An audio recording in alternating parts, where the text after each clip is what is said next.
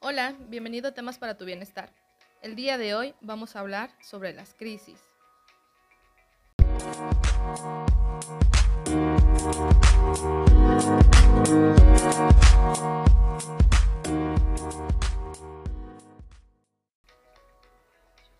¿Qué es una crisis?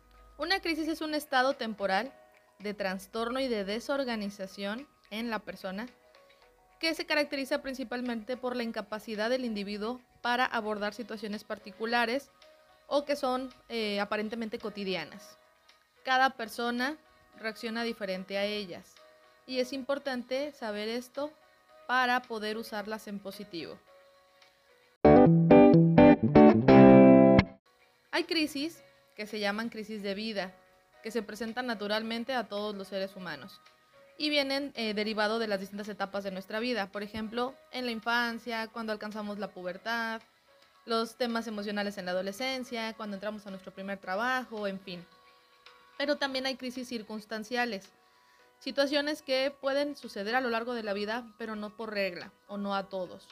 Por ejemplo, una separación, temas de desempleo, vivir o ser parte de algún accidente, algún fallecimiento, quizá desastres naturales o incluso agresiones como violaciones, robo con violencia, acoso, asaltos, en fin. Este tipo de crisis pueden desatar algún trastorno en el individuo si no se atienden correctamente y si no cuenta con la red de apoyo adecuada.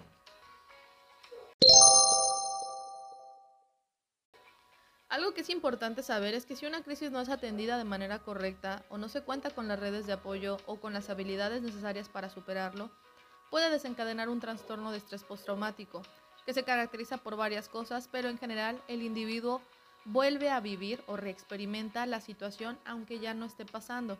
Es decir, a través de pesadillas, recuerdos que se llegan a la mente sin quererlos y que son difíciles de quitar reacciones físicas en nuestro cuerpo como sudoración, sensación de que algo malo va a pasar, en fin, una diversidad de ellas.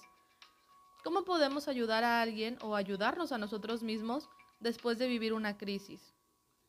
Algunas de las recomendaciones son buscar compañía y hablar, evita estar solo. Aunque tengas ganas de estar solo, siempre es mejor estar acompañado o acudir con un profesional de la salud mental. Recuerda que en este caso, en el trabajo, cuentas conmigo. Permítete sentir, identifica la emoción y su frecuencia, es decir, qué estoy sintiendo y qué tanto o cuántas veces al día o qué tan fuerte lo siento. No evadas el dolor o sufrimiento, no ignores lo que está pasando, no ignores lo que sientes, no tienes que actuar como si todo estuviera bien. Esto es frecuente cuando estamos a cargo de alguien, nuestros hijos, nuestra familia o cuando somos el hombre de la casa o la mujer de la casa. Pero ¿qué pasa si metes las emociones abajo del tapete? bueno, pues se va a generar un tope con el cual te puedes tropezar después. Es importante también descansar lo suficiente y si tienes que ir accionando o tienes que resolver algo, toma pequeñas decisiones. No tomes alguna decisión drástica cuando te sientas en crisis o cuando estés viviendo alguna de ellas.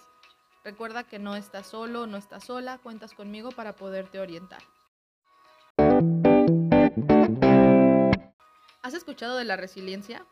La resiliencia es esta capacidad que tenemos para hacerle frente a las adversidades. Hay personas que la tienen más desarrollada, personas que la tienen menos desarrollada y esto depende del entorno en el que han crecido y de las redes de apoyo que hayan construido. Sin embargo, es algo que sí puedes desarrollar. ¿Qué características tienen las personas resilientes? Bueno, son personas que aceptan la realidad, ven las cosas tal cual son, por más duras que sean, encuentran el sentido. ¿Qué quiere decir esto? Que saben que una crisis es temporal, que es una situación que va a pasar y que cuentas con las herramientas o con las personas que te pueden ayudar a salir adelante.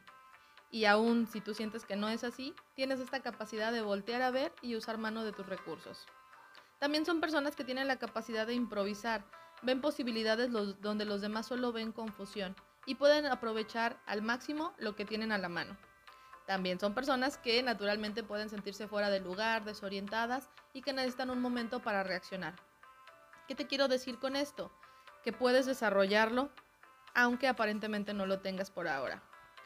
¿Cuáles son las dimensiones de la resiliencia? Pues existen redes sociales, las personas tienen sentido de la vida y trascendencia, una autoestima sana, presencia de aptitudes y destrezas, puedes identificar en qué son buenos y con qué cuentan para salir adelante, y también tienen sentido del humor.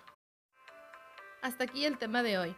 Si quieres más información, no olvides contactarme para poder apoyarte. Muchísimas gracias por haber escuchado esta cápsula